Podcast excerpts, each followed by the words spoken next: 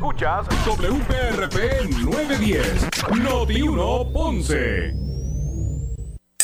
Uno Radio Group, Noti 1630 ni ninguno de sus auspiciadores se solidarizan necesariamente con las expresiones del programa que escucharán a continuación. Ponce en Caliente es presentado por Muebles por Menos. La temperatura en Ponce y todo el sur sube en este momento. Noti 1630 presenta Ponce en Caliente con el periodista Luis José Moura. Bueno, saludos a todos, saludos a todos y muy buenas tardes. Bienvenidos, soy Luis José Moura. Esto es Ponce en Caliente. Usted me escucha por aquí por Noti 1 de lunes a viernes eh, a las 6 de la tarde, analizando los temas de interés general en Puerto Rico, siempre relacionando los mismos con nuestra región. Así que bienvenidos todos a este espacio de Ponce en Caliente. Hoy, hoy es eh, lunes, hoy es lunes. Lunes 27 de eh, marzo del año 2023. Ya se fue marzo, ¿verdad? Prácticamente. Esta semana termina. Qué rápido, ya, ya se fue el primer trimestre del año. Si no despedimos los otros días, Leonel, no despedimos los otros días del año. Sí, me acuerdo. Me acuerdo. ¿Verdad que sí? La fiesta de, o, sea, o sea, la fiesta de despedida de Año Nuevo yo siento que fue, que fue ayer. Ayer. Ya se nos fueron tres meses. ya casi se nos fueron tres meses. Bueno, así que gracias a Dios que es lunes. Eh, siempre doy gracias a Dios los lunes porque, ¿verdad? Eh, Dios nos da la oportunidad de comenzar una semana más laboral, ¿verdad? Tan importante. Eh, de, de, poder eh, tener ¿verdad? Ese, el, el, el, trabajo para poder eh, contribuir a la sociedad en ese sentido. Así que gracias a Dios que hoy es lunes 27 de marzo del año 2023. Este servidor Luis José Moura, junto al, junto al compañero Leonel Luna, que está por aquí en los controles, eh, y también pues, ¿verdad? Este, es parte de lo que es la producción de Ponce en Caliente. Así que eh, como siempre digo. Leonel es un estudiante de la Pontificia Universidad Católica de Puerto Rico, del programa de eh, producción de radio y televisión, que está haciendo acá con nosotros la, ¿verdad? Esa, esa práctica. Se supone que esté todo listo para graduarte cuando en mayo. En mayo. En mayo. Eh, claro que sí, así será.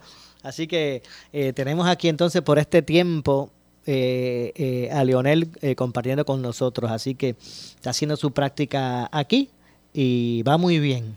Va todo en, en, en orden.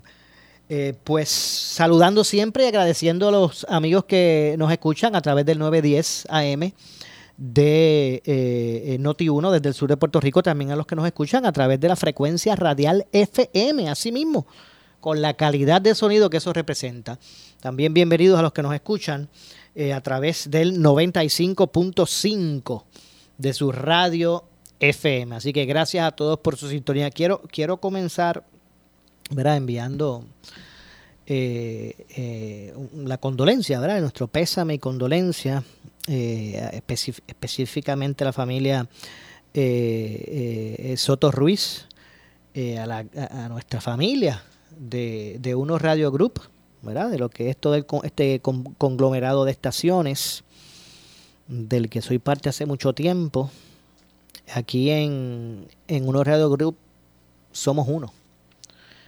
Eh, y quiero aprovechar ¿verdad? para enviar nuestras condolencias, eh, las de mi familia, de todo el equipo de Ponce, ¿verdad? Y de, y de toda nuestra gran familia. Todos, todos somos uno en Uno Radio Group. Los, los, la, los, nuestra familia de, de Noti1, la de Fidelity, Salsoul, eh, Hot 102, Radio Tiempo, todos somos uno. Pues aprovechamos eh, para ¿verdad? enviar nuestro, nuestro, nuestras condolencias. Eh, tras, el, tras el fallecimiento del vicepresidente, vicepresidente corporativo de Unos Radio Group, eh, me refiero al doctor Jaime Gogo Soto Ruiz. Y es que la familia de Unos Radio, de unos Radio Group estamos, y está de luto, estamos de luto, tras el fallecimiento del de vicepresidente corporativo, eh, doctor Jaime Soto Ruiz, que todos conocemos como Gogo. Eh, tras muchos años de batalla eh, como sobreviviente de trasplante de riñón, eh, Gogo falleció durante el pasado fin de semana. Ante ¿verdad? tan irreparable pérdida, su familia y la de la empresa agradecen enormemente las muestras de cariño y apoyo que han recibido. eh, en declaraciones ¿verdad? que escritas de, de la empresa, eh, pues, eh, y cito, ¿verdad? indicaron, y cito, quienes le conocieron pueden dar testimonio de su gran corazón, de su sensibilidad y su alegría para vivir. Era el menor de los cuatro hijos de Carmen Ruiz y Jesús Soto, fundadores de Unos Radio Group, el principal conglomerado de emisoras de radio en Puerto Rico, y el cual incluye las cadenas radiales Noti 1630, Fidelity 95.7 FM, Sal Soul 99.1 FM, Hot 102 FM y Radio Tiempo. Eh, aunque Gogo terminó sus estudios como doctor en optometría en el 1996 y trabajó como optómetra durante los primeros años de su vida profesional, en el 2005, luego del fallecimiento de su hermano mayor, eh, Anthony Junior Soto, eh, en un accidente automovilístico, eh, habiéndose criado también en la industria radial, decide Gogo perseguir sus otras pasiones, que eran la música y la radio, por lo que se integró entonces a unos Radio Group como vicepresidente corporativo, director de programación de Fidelity y presidente de la Fundación Anthony Junior Soto. Eh, así se unió a su hermano Luis Tuto Soto, quien es el actual presidente de, de Unos Radio Group, de este conglomerado radial. Eh, el doctor Jaime Soto, a, Gogo, le sobreviven, eh, aparte de su papá Don Jesús, su hermano Luis Tuto, su otro hermano, que también es médico, el doctor Manuel Tito Soto, sus mayores tesoros y quienes fueron su razón para vivir, su esposa, la doctora Sheila Ann, eh, y su hija. Eh, Gogo vivirá siempre en los corazones de todos los que lo conocieron por haber sido líder, mentor y hombre comprometido siempre con su familia y con sus amigos. Eh, muchas gracias a todos, colegas, amigos y familiares por sus oraciones y sus muestras de cariño. Agradecemos el espacio que le puedan brindar a la familia para poder sobrellevar este momento de dolor. Próximamente anunciaremos los detalles de las eh, eh, exequias fúnebres, concluyó.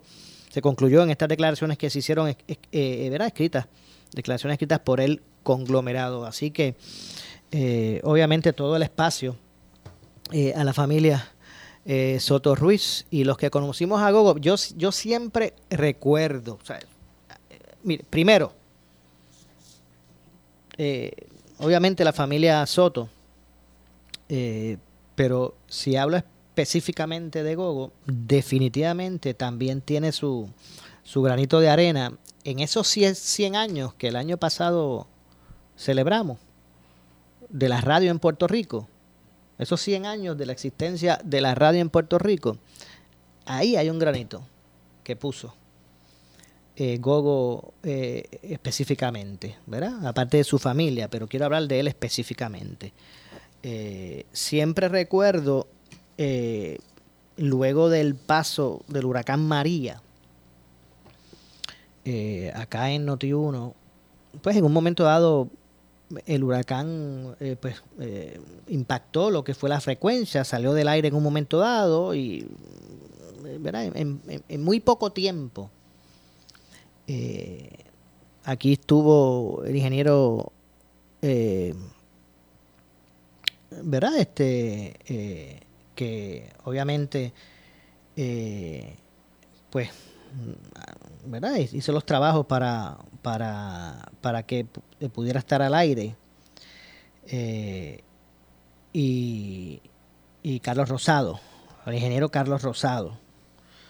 Eh, y rápidamente pues se pudieron subir las emisoras y, recuerdo que en aquel momento, luego del huracán, eh, nosotros, bueno, no, no nosotros, Puerto Rico estaba incomunicado, había un blackout.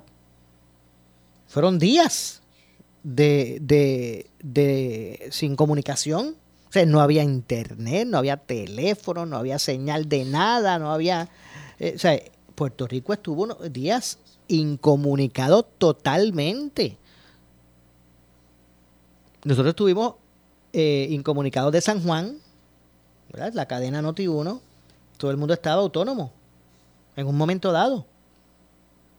Aquí con el equipo de Ponce, en ese tiempo estaba José Juan Santiago, eh, Julia Flores, eh, el, ingeniero Carlos Rosado, entre otros compañeros que también tenían sus programas, porque Leo en ese momento pertenecía todavía a unos Radio Group, todo el compromiso de esos productores, de esos compañeros que aquí también pues tenían programas, y los que llegaron a dar la mano. Eh, pues se pudo ¿verdad? atender la necesidad de información que había en aquel momento. No quiero entrar en, eso después tendremos otro día para hablar, ¿verdad? De esa vivencia. Pero lo que quiero decir es que aquí, desde Ponce, se, atendió el reto, se echó, se arrancó la emisora, se empezó a cubrir las necesidades de la emergencia y a la verdad que, hay que debemos todo todo ese grupo de personas que aquí prestaron su tiempo eh, pues deben sentirse orgullosos porque se, se les sirvió a una, a una región como debía ser. Aquí eran largas. Bueno, uno de los aspectos que yo siempre recuerdo de aquel momento es que el que conoce esta zona, el que sabe dónde están los estudios de, de Notiuno en Ponce, saben que están ahí, eh, somos vecinos con el Departamento del Trabajo desde el estudio, desde la puerta del estudio, en el medio del, edificio, la fila llegaba casi allá al departamento del trabajo. La gente necesitaba un minutito al aire, un minutito en el micrófono para poder decir a su familia, si me están escuchando, estoy vivo. Espero que ustedes también, la gente necesitaba ese espacio. Y nosotros estábamos corriendo esa operación, todo ese equipo que les mencioné, de, ciudadanos comprometidos. Y, recuerdo el día que llegó, y a eso era lo que iba. Recuerdo el día que Gogo llegó aquí. Venía de San Juan, venía, ya ustedes saben, por toda la autopista evadiendo los obstáculos porque eso fue, o sea, estaban los árboles en el piso, cablería, vino de San Juan, preocupado por la gente de acá. Y la verdad que cuando llegó, que nos dijo que en un momento dado pues comenzó a, escuchar la, frecuencia del 910 y, y, mientras venía, y venía escuchando lo que teníamos al aire, lo que estábamos haciendo acá.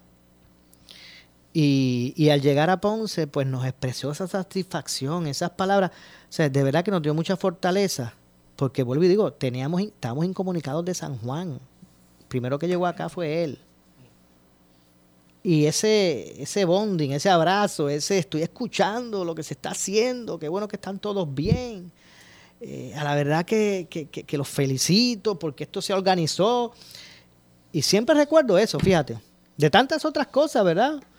Eh, eh, pero en, en, ese sentido, pues siempre, siempre recuerdo eso. De Gogo en ese sentido.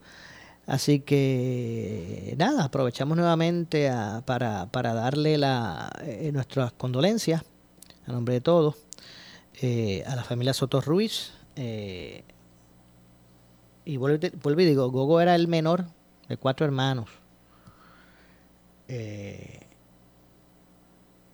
Junior, que, que falleció en un accidente automovilístico, era el mayor. Ahora Gogo, con esta situación, el menor.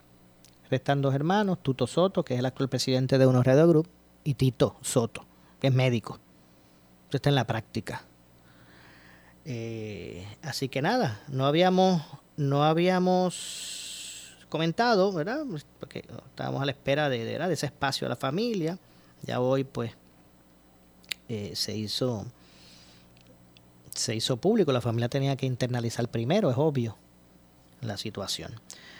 Así que nada, eh, nuestro, nuestras condolencias tras el fallecimiento del vicepresidente corporativo de Uno Radio Group, el doctor eh, Jaime eh, Soto Ruiz, que todos conocemos como, como Gogo. Así que, a nombre de todos, ¿verdad? Nuestra, nuestras condolencias.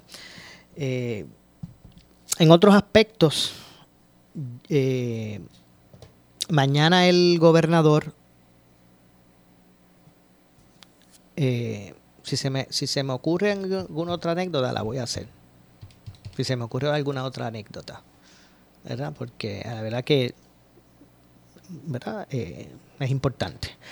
Eh, mientras todo esto ocurre, eh, mañana el gobernador Pedro Pierluisi ofrecerá el mensaje de estado de situación a mitad de término, ¿verdad? Estamos a dos años de su incumbencia. hay muchas expectativas, hay muchos análisis con relación a lo que se debe esperar.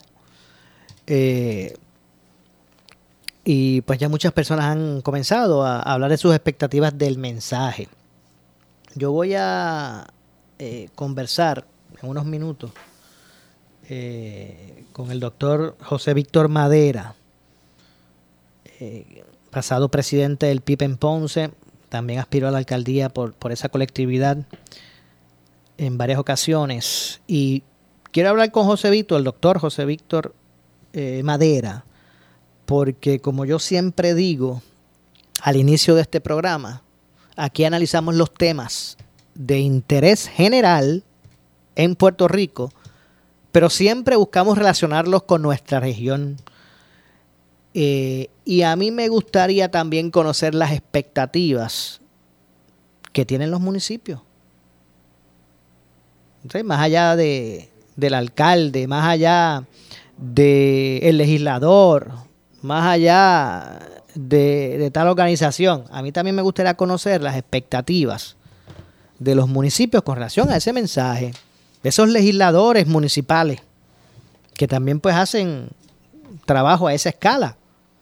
Eh, y a esos efectos, pues hemos querido contactar en el día de hoy al, doctor eh, José Víctor Madera. De hecho, ya lo tengo aquí en la línea telefónica y quiero aprovechar para, para darle la bienvenida. Doctor, como siempre, gracias por atendernos. Eh, gracias, Maura. El placer es mío. Pero eh, saludo a los amigos y amigas que nos escuchan. Gracias, como, gracias por atendernos, doctor. Y es que decía que como yo, como yo digo todos los días al inicio de este espacio, siempre digo que aquí en Ponce en Caliente analizamos los temas de interés general en Puerto Rico, pero siempre buscamos relacionarlos con nuestra región, ¿verdad? Y también me gustaría, dada la coyuntura del mensaje de Estado mañana del gobernador, un mensaje de, mitad de término, eh, ya verá en, la, cercanía de, eventos primaristas y de elección general, también conocer cuál es la expectativa de, ¿verdad? de los municipios, de los legisladores, eh, de los municipios con relación a ese mensaje, qué esperan, cuáles son sus expectativas, qué, qué preferirían que se expresara el, primer ejecutivo eh, eh, en Puerto Rico. Así que me gustaría arrancar por ahí, darle ese pie forzado. Que, ¿Cuál es su expectativa de ese, de ese mensaje mañana? Bueno, te puedo inicialmente hablar de mi expectativa y lo que podría ser la expectativa de, los funcionarios de la región. Eh, mi expectativa es que ciertamente si es un mensaje como el que estamos acostumbrados por las últimas décadas de Chihichija, no debemos, no debemos aspirar a mucho. Eh, pero uno siempre esperaría lo mejor. Si en el mensaje se incluyen, además de los renglones que ha mencionado el gobernador, en donde incluso habla sobre la recuperación, de eso podríamos hablar ya mismo, eh, incluye no solamente eh, una radiografía verdadera del país, no, no un cuento de hadas, la verdadera radiografía del país con el éxodo, con la falta de, de posibilidades económicas para un sector que tiene que emigrar, etcétera, etcétera eh, y luego nos dice cómo el presupuesto va a incidir para atender esos problemas, eh, pues naturalmente uno podría tener algún tipo de esperanza. Eh, pero si ciertamente lo que va a decir es cómo se han gastado lo, parte de los 24 mil millones de, de pesos que tiene el presupuesto general del país, en lo que es obvio que se han tenido que gastar en algo. Eh, pero bajo qué prioridades se han gastado, cuáles son las expectativas futuras.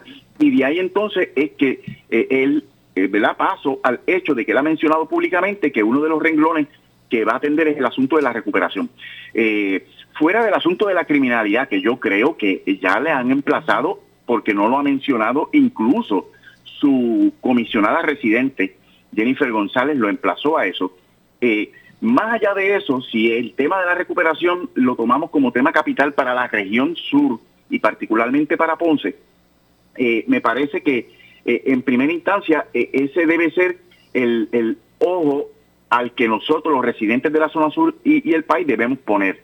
eh, ¿verdad? En, este mensaje. Ojo y oído. Eh, particularmente cuando la propia Jennifer González, en casi un bombardeo, ha señalado que solamente el 10%, por ejemplo, del presupuesto para mejorar la infraestructura eléctrica es lo que se ha utilizado, que básicamente no llega al 9, 10% tampoco el asunto que tiene que ver con la recuperación del país. Y entre otras cosas, pues ya la propia comisionada ha resaltado que el, dinero disponible para el gobernador trabajar los asuntos del país, pues no se ha utilizado conforme las expectativas del país. Así que yo creo que eso es un asunto que él tiene que tocar y nosotros, los constituyentes del sur y de Ponce particularmente, tenemos que estar pendientes, porque ya los legisladores no pueden hacer más, los alcaldes no pueden hacer más. Ahora eh, de lo que se necesita es que el gobierno central empiece a agilizar y que se empiecen a mover eh, eh, elementos, ¿verdad? Eh, fiscales que puedan ayudar a la recuperación. Ya esto no es un asunto de excusa, ya esto no es un asunto de que los procedimientos son eh, altamente complejos, esto es un asunto de que el pueblo no espera ya excusa, lo que quiere es acción.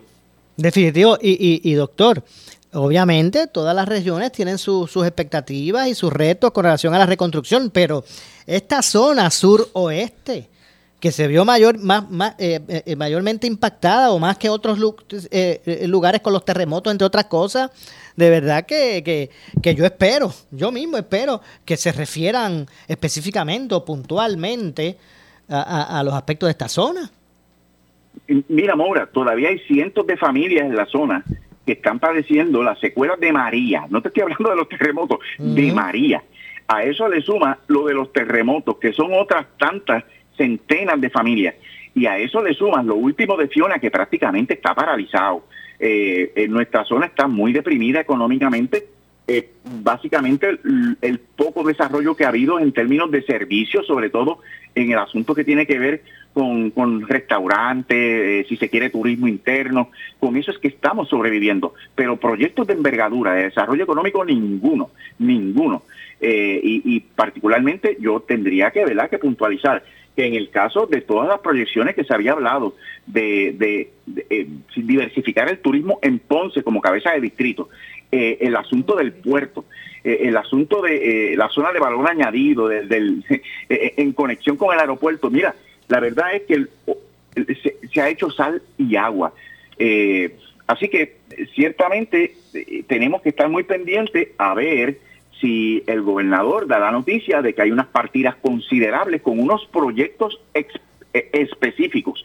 No, no es que diga que vamos a invertir, es que nos hable en concreto, vamos a invertir en esto, en esto, en esto, con esta partida, esta partida, esta partida, porque de lo contrario se va a quedar en generalidades para, para el aplauso de, sus acólitos allá en las gradas del hemiciclo y, naturalmente para eh, avivar sus huestes, que dicho sea de paso, cada vez son menos porque siguen emigrando eh, no digo ya fuera de Puerto Rico, emigrando de su propio partido por la insatisfacción que tienen con las estructuras del PNP. Eh, hago un, un, aparte, eh, doctor, porque usted acaba de mencionar el turismo, ¿verdad? En un momento dado mencionó el turismo.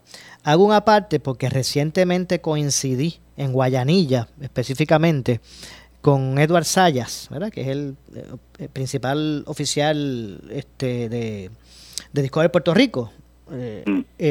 y me habló, y eso es atención, ¿verdad? Este, líderes de la región, ¿verdad? me refiero a de, gobierno, del gobierno, los, los alcaldes. Y, atención, porque él, eh, Eduardo asegura que dentro de Discover Puerto Rico se pudieron identificar unos fondos que van a ir dirigidos no, no a, a, insertarlos, inyectarlos en la campaña que ya hay de promoción de Puerto Rico como marca completa, de Puerto Rico, ¿verdad?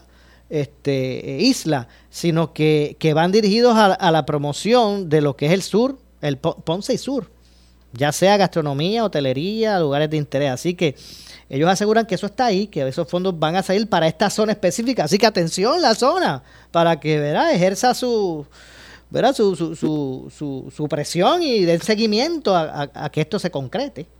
Pero mira qué interesante, mira qué interesante que ha tenido que venir un periodista ágil como Moura a, levantar una bandera porque hasta donde yo sé, ningún alcalde de la región, incluyendo el nuestro en Ponce, ha hecho anuncios sobre la disponibilidad de esos fondos. Eh, y, de eso es lo que estamos hablando.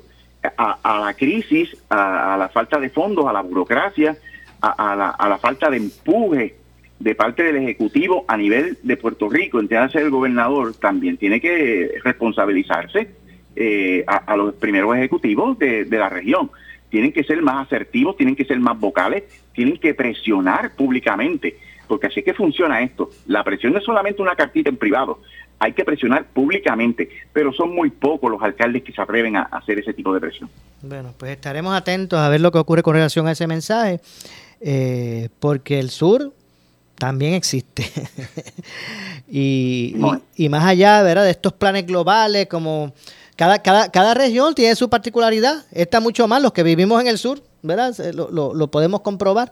Así que, que esperemos, ¿verdad? Que se, que se tomen acciones específicas por, por región y se pueda establecer algo que atienda esas necesidades. Y, han eh, mencionado, Maura, antes de despedirnos, la palabra correcta, específica. Un mensaje con generalidades, sin identificar partidas, sin identificar proyectos específicos, con, digamos, por lo menos, si no exactamente, pero al menos con un calendario tentativo de, cuánto podría tomarse el, el, proyecto, evidentemente para, para alinear en la planificación con los municipios, pues se va a quedar en eso, en generalidades, y ya el país, eh, no solo en la región sur, en todo el país, necesita que se le hable en concreto eh, sobre cuál es el verdadero estado de, de nuestro país, cuáles son los recursos disponibles y cuál va a ser la prioridad en términos de, de, vamos, de los gastos del gobierno a la luz del, del presupuesto que eh, es mucho, es mucho. Todo es cuestión de prioridades. Entiendo. Eh, bueno, eh, doctor, como siempre, gracias por atenderme. No, muchísimas gracias, Mora, y como siempre, un abrazo. Igualmente para usted.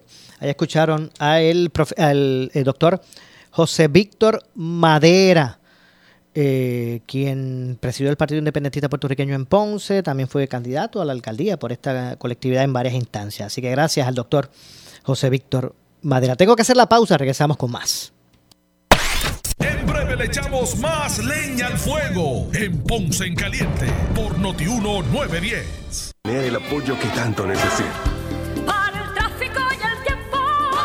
¿Cansado de esperar por los enseres que pagaste y no llegan? Valdeyuli Segarra es tu solución. ¿Preocupado porque no te han entregado los enseres que compraste? Valdeyuli Segarra es tu solución. Búscanos en Facebook 844-8686. Se formó la pelea. Nuevos versus usados.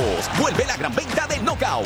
Cientos de unidades nuevas usadas con miles de dólares en descuentos. Pagos bien bajitos. Todo se va en la gran venta del Knockout. Corre Valirán Bithorn del 22 al 27 de marzo. Más detalles en la prensa.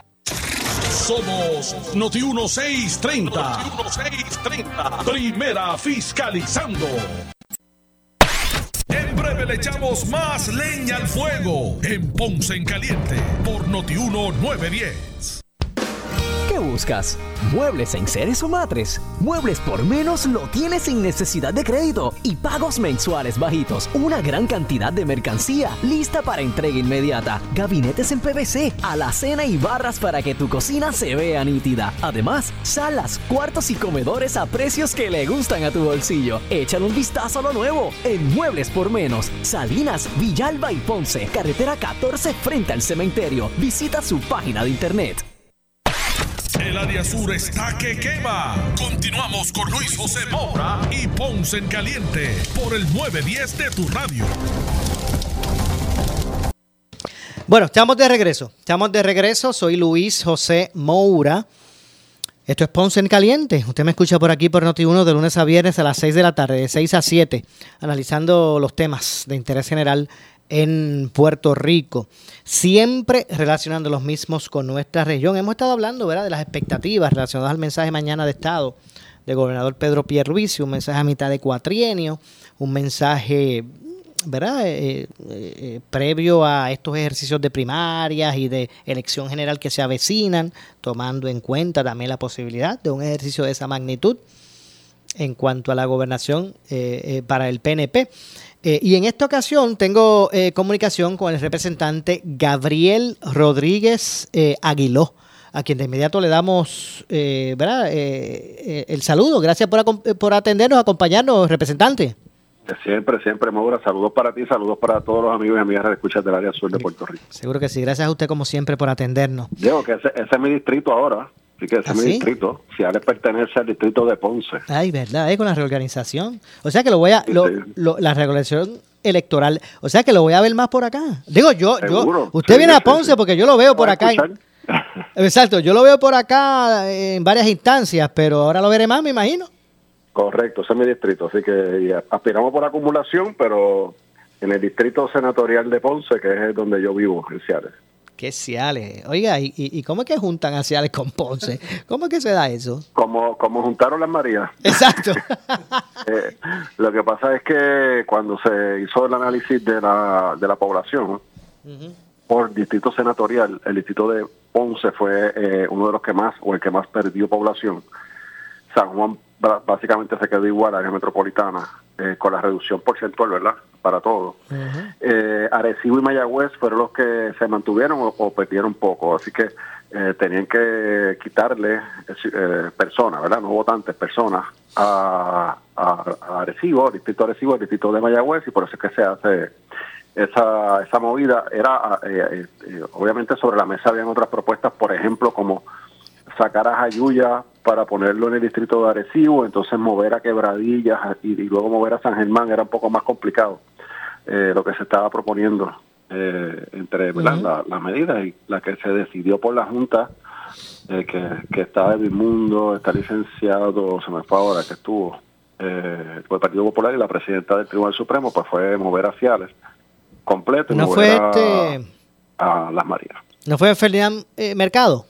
Correcto, Fría Mercado, correcto. Ferdinand Mercado, sí.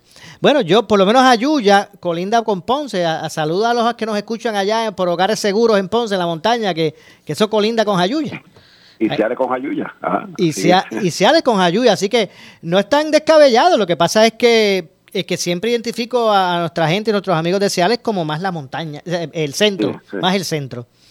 Sí, correcto. Pero nada. Ciales con Utuado, y por eso es que Utuado es de Ponce, y por ahí vamos las conexiones, ¿verdad? Con, con el distrito. Ahora Ciales es del distrito representativo número 22. Entonces, venga acá, entonces yo le voy a hacer esta pregunta y la puede contestar o no la puede, o, o si no quiere, no la conteste. Entonces usted va a tener ahora sentimientos encontrados y ahora usted va a ir en el baloncesto a Arecibo y a Ponce también.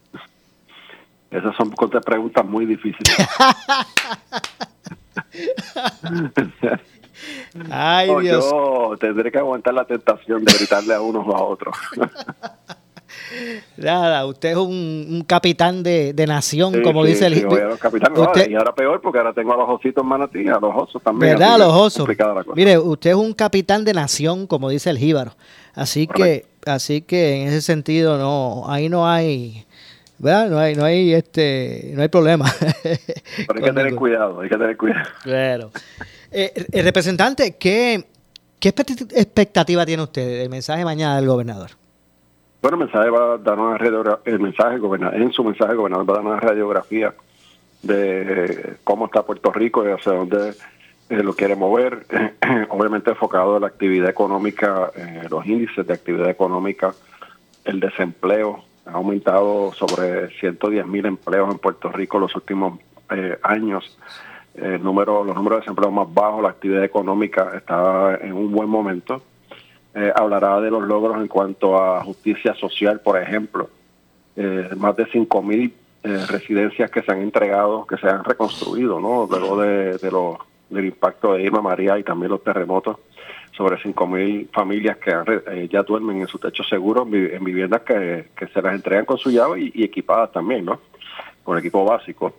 Eh, el proceso de reconstrucción de las escuelas que está en, el proceso en el sur de Puerto Rico con las eh, escuelas modulares que eh, están en proceso. El ejemplo de Guayanilla, que el alcalde se integró en el proceso eh, y, y se lograron abrir las escuelas en Guayanilla con la intervención, por supuesto, de, nuestro amigo el, el alcalde de Guayanilla y, el, ejecutivo. Justicia salarial para los maestros, los, los corrección, los guardias correccionales, manejo de emergencia, emergencias médicas, eh, empleados que, que reclamaban por año, los bomberos reclamaban por año ese aumento, el gobernador lo, ha logrado. Eh, los proyectos de envergadura eh, importantes, como los de acueductos alcantarillados, llevando agua a comunidades que, por años necesitaban remodelar o reactivar la, lo que es la infraestructura y lo que yo estoy viendo eh, con esto lo voy a decir, quizá el gobernador no lo mencione, pero yo lo veo, ¿verdad? Lo que yo, yo veo que ya comenzó el proceso de reconstrucción de las líneas, los postes, las torres de, de Luma, ¿no? Del, del sistema eléctrico en Puerto Rico, aquí en Ciales, eh, se está viendo de forma acelerada la reconstrucción de las torres que tanto se afectaron con el huracán María. Eh, en Manatí, la subestación con una inversión de más de 2.5 millones y así sucesivamente, ¿no? Toda esta obra que hacía falta y que se ha comenzado a ejecutar. Entiendo. Eh, Le, confieso que en la zona, ¿verdad? La zona sur, eh, Ponce y Sur, hay mucha expectativa eh, en espera de, con el tema de la reconstrucción, ¿verdad? De, escuchar del gobernador cosas puntuales eh, con relación a esta zona sur-oeste, ¿verdad? Por dadas las particularidades que agravó mucho más que otras es- re- regiones el aspecto de los terremotos. Estoy de acuerdo, estoy de acuerdo, pero se ha visto, o sea, por ejemplo, en Yauco, el puente se le pasa ahora el, el número de la carretera, eh, pero estuvimos allí con Luis, el alcalde, y con el gobernador en, en la, en la primera piedra y luego Sí. la inauguración, o sea que ya se reconstruyó, es el que pasa sobre la eh, número, número La número dos. Número dos allá en, en Yauco y así sucesivamente, ¿no? Un sinnúmero de proyectos importantes que, que eh, van en sintonía, ¿verdad? Con lo que reclama la gente, ¿verdad? Que es lo que la gente quiere ver y, y necesita. Así que ese proceso de reconstrucción es importante, particularmente en el sur, las escuelas que se, se vieron eh, sumamente afectadas, las residencias en el sur de Puerto Rico. Eso tuvo que ver algo con, con la baja poblacional, ¿no? Eh, en el censo, ¿no? Lo, lo que ocurrió en, en el 2020 en el sur, así que eh, es lo que lo que básicamente eh, la línea de llevar el gobernador y obviamente pues eh, me imagino que también tocará el asunto ideológico como nos tiene acostumbrados en todos los mensajes. No. Hay un tema que finalmente, ¿verdad? Que quiero que quiero preguntarle y es que eh, eh, la, la comisión residente envió unas declaraciones en términos de que por los compromisos en Washington y la discusión de presupuesto, entre otras cosas, pues no va a poder estar mañana en el en el, en el mensaje del gobernador. Pero me estuvo curioso un parte de sus declaraciones, ¿verdad? Que en un momento dado, pues dijo lo siguiente, déjeme buscarlas por aquí rapidito. En un momento dado, la comisionada residente expresó, primero, ¿verdad? Que, que a pesar de su ausencia, eh, dijo confiar en que el gobernador dará un mensaje con buenas noticias al pueblo, donde explicará eh, cómo avanza el desembolso de fondos federales en las obras o para las obras de reconstrucción y desarrollo económico, así como la activación y expansión de más programas eh, sustentados con fondos federales, como el financiamiento de sistemas de energía renovable, que de- dicho, dicho sea de paso comenzó hoy. Correcto. y ya pe- se agotaron los espacios, Y tres- se- 3.000 yo espacios. creo que en una hora, según me dijeron, en una hora, eso abría a las 8 y ya a las 9 se agotaron El los... primer, eh, y este es el primer bloque, ¿verdad? Que la gente no se desespera, es el primer bloque para atender a, a los de ingresos bajos eh, en Puerto Rico, mayormente son pensionados, eh, este tipo de familias, ¿no? Familias pequeñas, envejecientes. Eh, eh, eh, este primer bloque va dirigido ahí hasta llegar a un cuarto, quinto bloque donde esperamos y hemos hemos reclamado al secretario del Departamento de la Vivienda que, que se, se incluya a la clase trabajadora, ¿verdad? Este policía, este maestro, este este trabajador que está en el sector privado, que está entre 40 y 80 mil dólares su ingreso, que, que pueda también participar y beneficiarse de este tipo de programas. Ahora, la, la, lo, lo que sí me estuvo, ¿verdad? Este, eh, eh, para, para significar es que ella también hace la siguiente expresión en sus declaraciones escritas. Dice, esperamos que el gobernador anuncie pasos concretos para que se acelere la construcción de obras que cuentan hace años con las asignaciones federales que ya procuramos, o sea, ella, de, man- de- de manera que generen más empleos, que aumenten la tasa de ocupación laboral, que genere más actividad económica y recaudos fiscales locales. Eh, de igual forma, la, la seguridad pública es un elemento importante ante el aumento de la ola criminal en la isla y el retiro de cientos de miembros de la uniformada. Así que puso también su, ¿verdad? Dio también su asignación de lo que se debe tocar allí.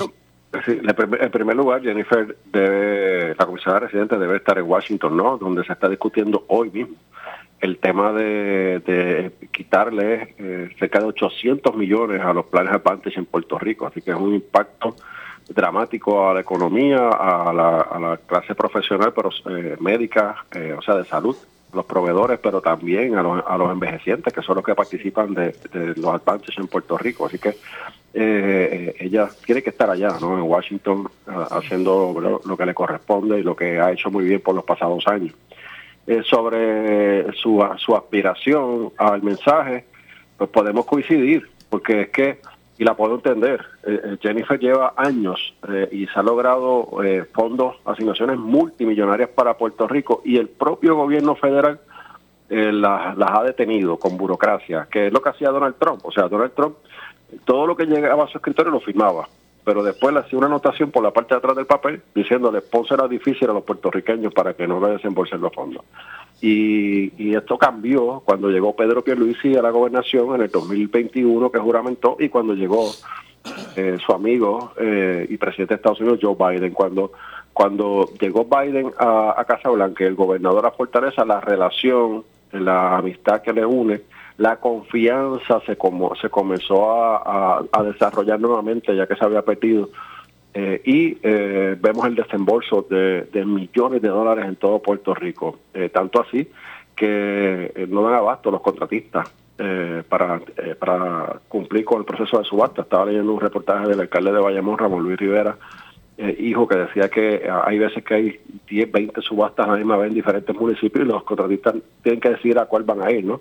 No pueden ir a, a- todas, como ocurría antes, que antes se peleaban por una subasta porque era una de vez en cuando, o sea, no había actividad económica. Así que eh, este gran cambio, eh, la confianza que, que logró Pedro Pierluisi para que se desembolse el dinero de una forma más fácil y más eficiente y más rápido, eh, básicamente es lo que nos tiene hoy con una excelente actividad económica eh, y un desempleo bajo, los números más bajos de la historia de Puerto Rico. Y, claro, pues puedo entender a la comisionada, ¿verdad? Tanto esfuerzo, sacrificio, eh, horas de trabajo de la comisionada, quiere ver el fruto y, y obviamente pues hacia eso es que se dirige el gobernador Pedro Pierluisi.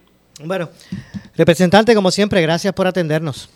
Siempre, nos veremos allá en los juegos. Vamos a ver cuando jueguen los capitanes y Ponce, allí nos veremos. Exactamente, yo voy a estar bien contento. Yo calladito en una esquinita viendo el juego. Eso, eso está difícil, eso está difícil.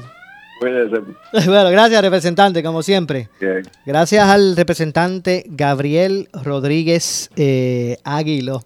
Eso tengo que verlo yo, ese Pachín Vicey.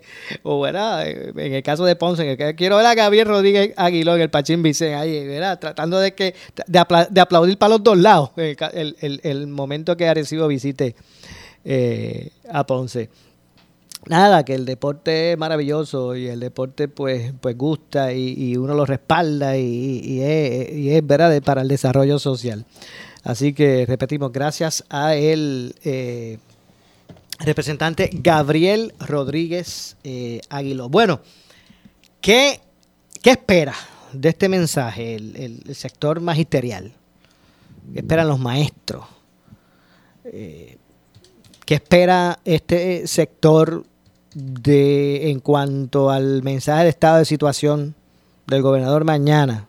En minutos vamos a estar conversando con el presidente de la organización magisterial EPA, el profesor Domingo Madera, eh, para conocer, ¿verdad? También cuáles son las expectativas de los maestros con relación a, a ese mensaje. Así que de hecho ya, Leonel, me indica que lo tienes por ahí, ¿verdad? Ya tengo por aquí, ya tenemos con, eh, comunicación con el presidente de la organización magisterial EPA, Educadores Puertorriqueños en Acción, el profesor Domingo Madera. Saludos, profesor, buenas tardes.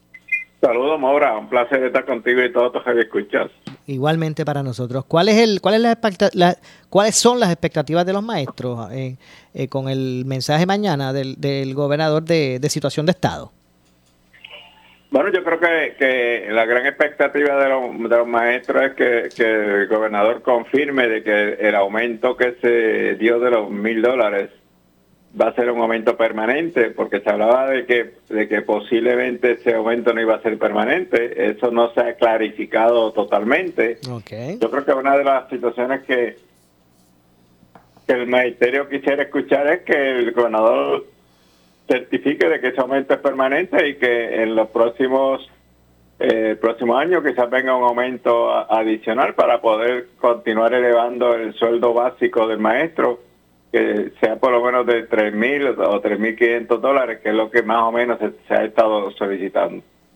Ok, por, así por que... otro, por otro lado, te, te tengo que decir que eh, eh, otra de las expectativas que hay no es solamente con, con los maestros, sino que el personal docente, eh, el, el personal, eh, los auxiliares administrativos y los enfermeros y enfermeras están también pendientes de que se le otorgue estatus regular en sus posiciones y que lo hemos estado solicitando. Hoy mismo yo le escribí una carta al gobernador solicitándole que incluya eh, dentro de su mensaje eh, la promesa de que a estos empleados que hacen muchísima falta en, en los planteles escolares, que se le, eh, se le ofrezca estatus regular, ya que también ellos merecen de que esto se cumpla esa expectativa y, y esperamos que, que el gobernador diga algo mañana en ese mensaje. Ok, eh, eh, ¿verdad? Este, eh, sencillo detalle. El que quieren escuchar los maestros si ese aumento va a ser permanente. Es correcto, es correcto. Este, eh, es un detalle que, que, que no se ha podido aclarar si en realidad ese aumento va a ser un aumento permanente. Se decía de que, de que iba a ser solamente por un año, pero nunca se ha aclarado totalmente de que, de, que- ese aumento va a ser permanente. Si el gobernador lo certifica mañana y certifica de que en los próximos eh, o para el próximo curso escolar va a dar otro aumento al magisterio de Puerto Rico, pues yo creo que sería buena noticia para, para todo el magisterio. Pero, como, como digo, eh, no solamente pensar en, en, el- los maestros de sala de clases, sino que el, Departamento de Educación en un andamiaje de, de, de, de tantos empleados, los que son docentes, que son los maestros, el personal no docente, ese personal clerical que está en la escuela, el personal que trabaja en las regiones educativas, el personal que trabaja en, en el mismo eh, a nivel central del Departamento de Educación. Eh, todos esos empleados también están en la expectativa de que algo se le, se le ofrezca y algo se le dé. Eh, eh, y además los que están en, puestos transitorios que necesitan también de que se les ofrezca un, puesto regular. Así que las expectativas dentro del sistema educativo son grandes. Me, imagino que también, eh, profesor, eh, los, relaciona- los relacionados a la infraestructura, o sea, las escuelas en el sur. Ah, claro, ese es otro de los de los temas grandes que tiene el departamento, de que no solamente la- las escuelas que hay que, que, que rehabilitar, las que hay que rehacer, las que hay que eh, reconstruir, sino que, que todas las escuelas en Puerto Rico necesitan cariño, a todas hay que, darle darle un buen tratamiento. Ya estamos terminando este curso escolar y rápido vienen los dos meses de vacaciones y, y la expectativa es para el próximo año escolar de que esas escuelas estén en buen estado, que tengan, eh, yo, yo creo que una de las cosas que, se, que el gobernador quizás pueda decir es que todos los planteles escolares van a tener plantas eléctricas, que todas las, los, eh, los planteles escolares van a tener eh, cisternas de agua, eh, que van a estar en buen estado, que se le van a corregir las deficiencias que tienen, los que están todavía que no se han corregido las columnas cortas, que se van a, a corregir en estos próximos días o semanas.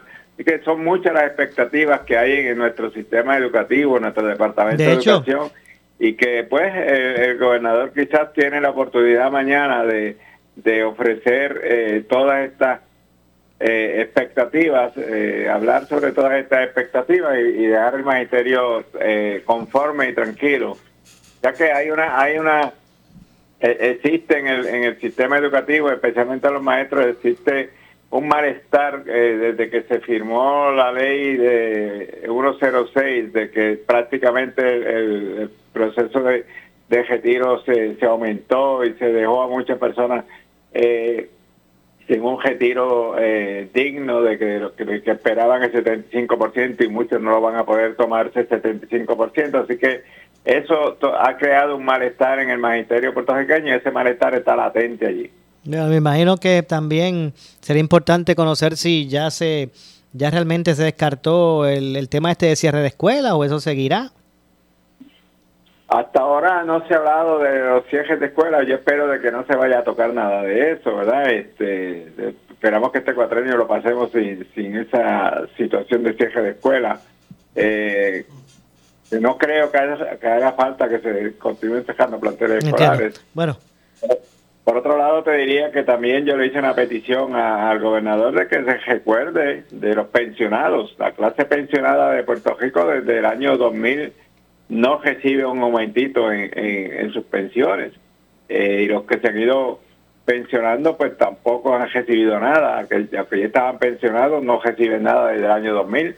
Y yo creo que ya es tiempo de que el gobierno busque alternativas de pensar en esa clase pensionada y darle a algo que también lo necesitan.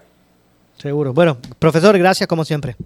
Estamos, estamos siempre a la orden. Un gran placer estar contigo y todos los escuchas. Seguro, gracias. Igualmente. Escucharon al profesor Domingo Madera, presidente de la organización magisterial EPA, Educadores Puertorriqueños en Acción. En breve le echamos más leña al fuego en Ponce en Caliente por Notiuno 910. ¿Qué buscas? ¿Muebles en seres o matres? Muebles por menos lo tienes sin necesidad de crédito y pagos mensuales bajitos. Una gran cantidad de mercancía lista para entrega inmediata. Gabinetes en PVC, alacena y barras para que tu cocina se vea nítida. Además, salas, cuartos y comedores a precios que le gustan a tu bolsillo. Échale un vistazo a lo nuevo en Muebles por Menos. Salinas, Villalba y Ponce. Carretera 14 frente al cementerio. Visita su página de internet. El área sur está que quema. Continuamos con Luis José Moura y Ponce en Caliente por el 910 de tu radio. Bueno, estamos de regreso, estamos de regreso. Soy Luis José Moura, ya nuestro segmento final. Esto es Ponce en Caliente, un asunto adicional antes de despedirnos. El administrador de la Administración de Salud, eh, de, Salud eh, de Servicios de Salud Mental y contra la Adicción AMSCA, el doctor Carlos Rodríguez Mateo, afirmó hoy que con el propósito de desarrollar e implementar política pública integrada para atender a corto y largo plazo a la población que vive en la calle, el Concilio Multisectorial en apoyo a la población sin hogar, eh, que está adscrito a AMSCA, inició un proceso de, de mesa de diálogo, eh, una serie de encuentros en los cuales atenderán eh, temas puntuales y que influyan de manera directa en esta problemática. Es que el asunto del sin hogarismo, Leonel, sigue, sigue en aumento. Eh, y a través de varios factores. Usted, no podemos únicamente, como yo siempre digo, cuando hablamos de, de personas sin hogar o de ambulantes, o personas sin hogar, eh, no podemos únicamente hacernos en, un- en nuestra mente una imagen de esta persona que, por ejemplo, que es adicta y está en la calle, que, ¿verdad? que no tiene un techo. No podemos únicamente pensar en estas eh, personas que, que están deambulando en la calle porque tienen algún tipo de problema de, de situación mental. O sea, hay otros tipos, hay otro también, ¿verdad? Otro marco de, de, de, de personas sin hogar que deambulan o que, que- o que son sin hogar y que, ¿verdad? También son otras realidades. ¿Sabes? Hay personas que, por la razón que sea, pudo haber sido un divorcio, pudo haber sido eh, la reducción de jornada de trabajo que no está en sus manos, la pérdida de un empleo, la muerte de... O sea, puede hacer tantos factores que pueden llevar a una persona a perder su hogar y estar por ahí una semana en casa de un tío, un par de semanas en casa un amigo, un par- eso también, una persona que. Sin hogar, que, que deambula. Un estudiante, yo conozco un caso de un estudiante de la montaña, está estudiando en Ponce. Realmente, pues, no, su realidad no, no le permite un alquiler de un hospedaje.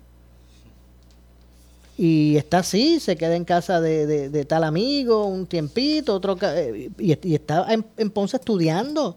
Los fines de semana pues regresa a su casa de su, con sus papás. Pero en la semana está por ahí, de- de la- ¿verdad? Este, un tiempo en un lado, un tiempo en otro. Eso también son ¿verdad? otras modalidades que tienen circunstancias distintas, pero de lo mismo. Así que no podemos solamente pensar en, en sin hogarismo, en personas adictas o con problemas de salud mental que están en la calle. O ese estereotipo, exacto, como tú dices. Así que no, no necesariamente eso es. Eh, y por eso se están, me, parece bien que se estén desarrollando iniciativas que, ¿verdad? Estas, estos, estos encuentros, estas mesas que propicien el tema y que busque también atender eh, lo que es esta situación. En el caso de Ponce y Sur, hay, han ido en incremento el número de, casos de, este tipo.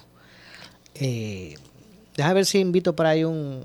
Invito pronto a los amigos de Centro Cristo Pobre. A ver si los invitamos por acá para hablar un poquito, desarrollar más de sobre ese tema. Aunque hay otras instancias también, no tiene que solamente. Pero, pero vamos a ver si también los traemos para hablar sobre ese atento. Bueno, de mi parte, eh, Luis José me despido, no nos resta tiempo para más. Yo regreso mañana, como de costumbre, a las 6 de la tarde, junto al compañero Leonel Luna, aquí en Ponce en Caliente. A las 6 los espero mañana. De regreso, usted, amigo y amiga que me escucha, no se retire porque tras la pausa, el compañero eh, Luis Enrique Falú con su programa. Tengan todos buenas noches. Ponce en Caliente fue traído a ustedes por Muebles por Menos. Esta es la estación de Luis Dávila Colón, WPRP 910 AM, W238DH 95.5 FM en Ponce, WNO 630 AM, San Juan, Noti 1 630. Primera fiscalizando. Uno Radio Group, Noti 1630 ni ninguno de sus auspiciadores se solidarizan necesariamente con las expresiones del programa que escucharán a continuación.